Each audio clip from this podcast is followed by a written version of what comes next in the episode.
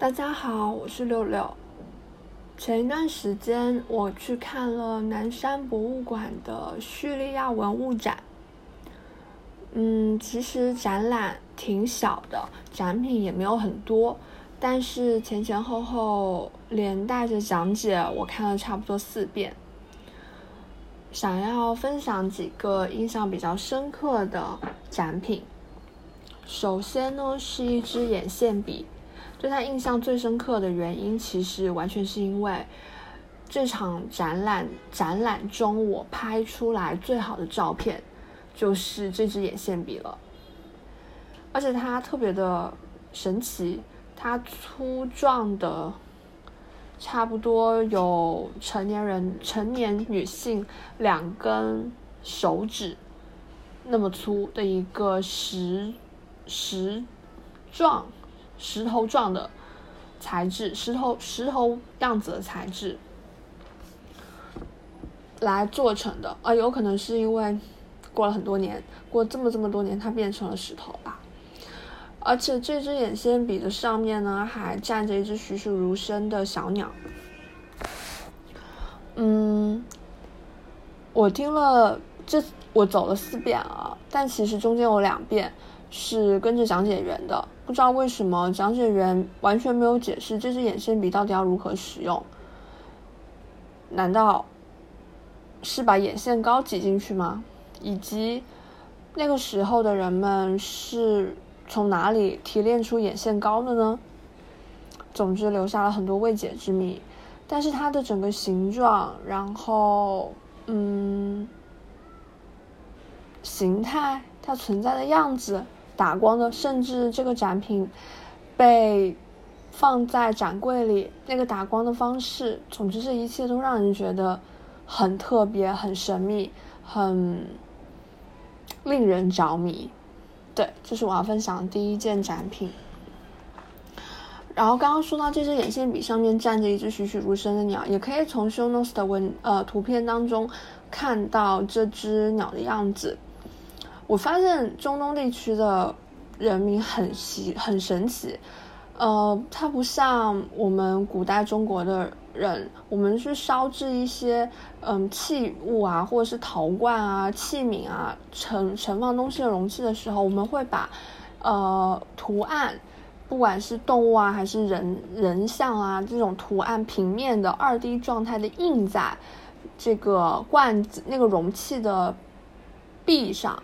就嗯，侧边这一圈壁上，但是古叙利亚人民他们会把陶罐做成，就是那个容器呢，会做成各种各样的动物的形状，比如说他们做了好几个嗯刺猬样子的罐子，就那个罐子长得跟刺猬一样，虽然从图片上也可以看出来。离离我们印象当中的刺猬可能有十万八千里远。我第一次看到的时候，还以为那是一那是小猪。嗯，不知道是不是石器时代的刺猬长那个样子，或者石器时代真的有刺猬吗？嗯，除了刺猬之外呢，还有鸭子的形状。但是怎么说呢？刺猬纹样、刺猬形状的罐子是最多的，可是整场展览上面也没有提出刺猬和古叙利亚人民之间的关系，也是给我留下了一个疑问吧。另外也不出意外是展品当中出现大量的跟女性崇拜相关的内容，这也还挺好理解的，在过去，呃。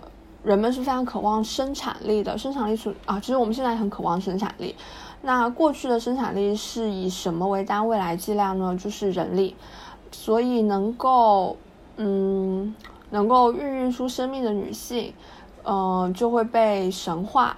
比如说呃，伊，比如说古叙利亚人民崇拜的伊斯塔尔女神，伊斯塔尔女神是代表着爱和希望，还有战争的胜利。嗯，听起来非常的像希腊神话当中的女神，对不对？她们其实是共通的，在这个层面上，就是我忘记希腊神话当中的代表着这个这个爱与希望还有战争女神叫什么名字了。但是伊斯塔尔映射的就是希腊神话当中那位女神，甚至哦，甚至还有女性女性的嗯形状的面包模具。不懂贵族当年那些贵族为什么要？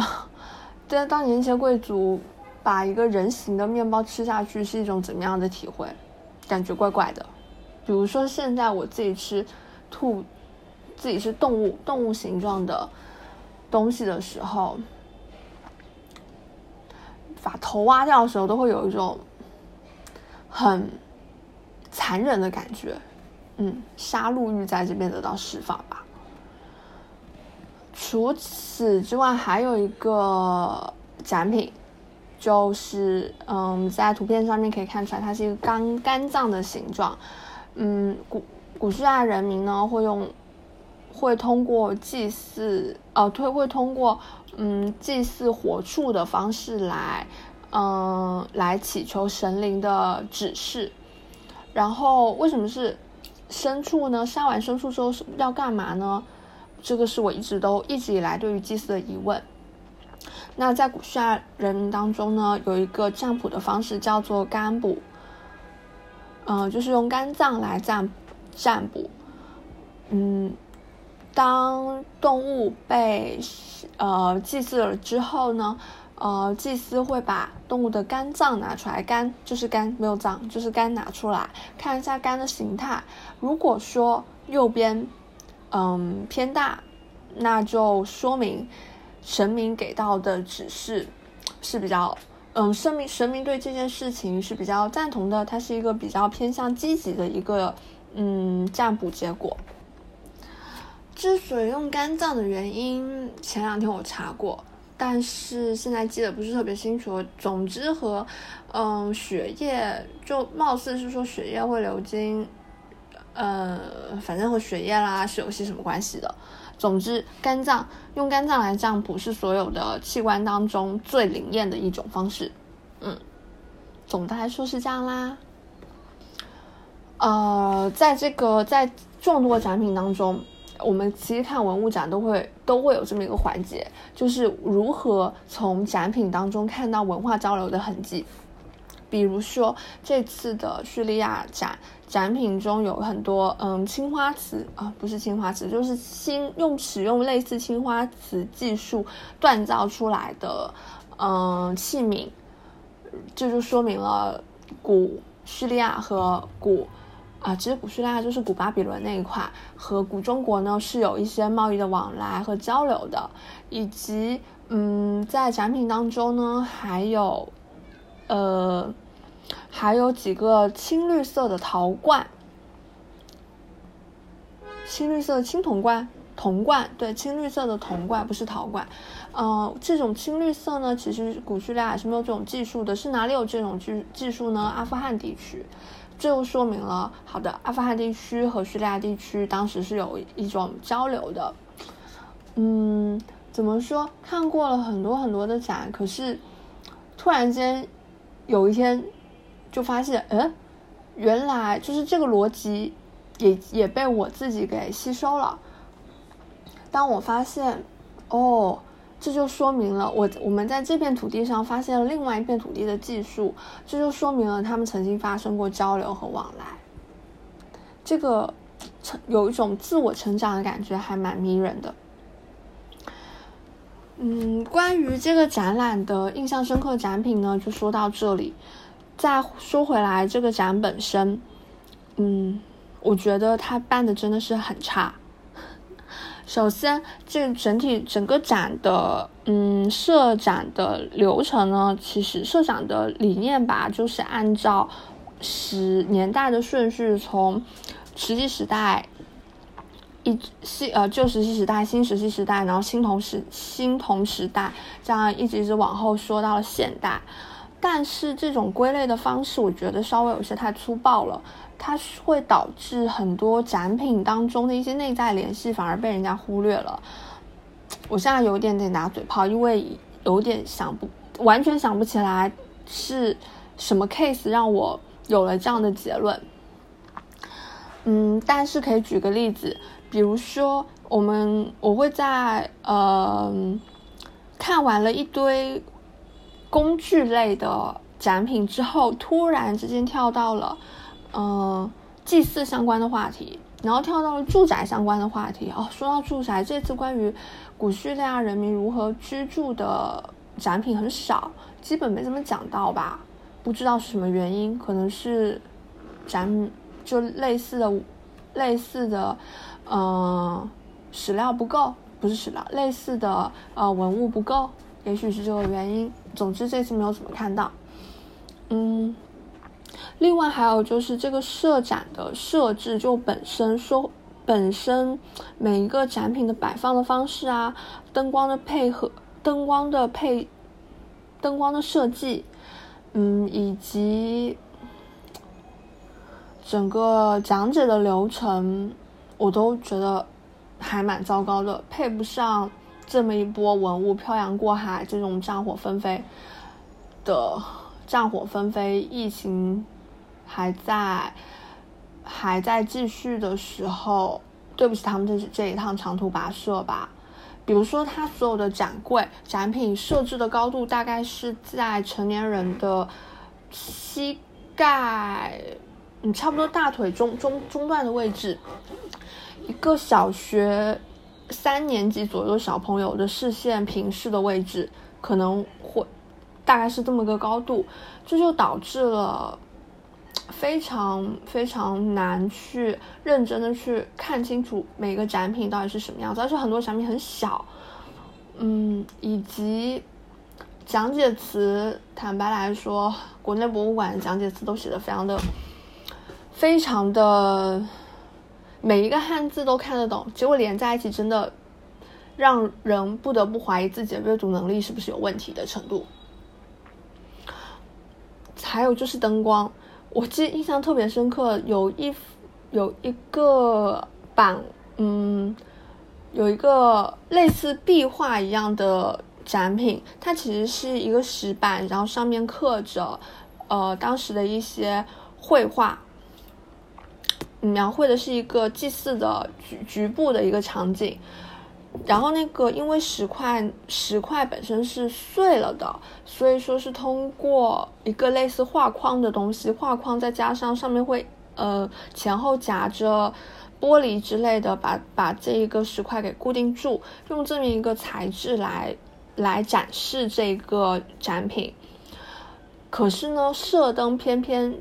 就照在这个玻璃上面，就嗯，用来固定展品的这块玻璃上，导致了很很导致了非常明显的反光，完全看不看不清楚展品的反光。对于我这种近视的人来说，我离近了就是因为反光看不清展品，我离远一点就是因为近视看不清展品。总之，需要。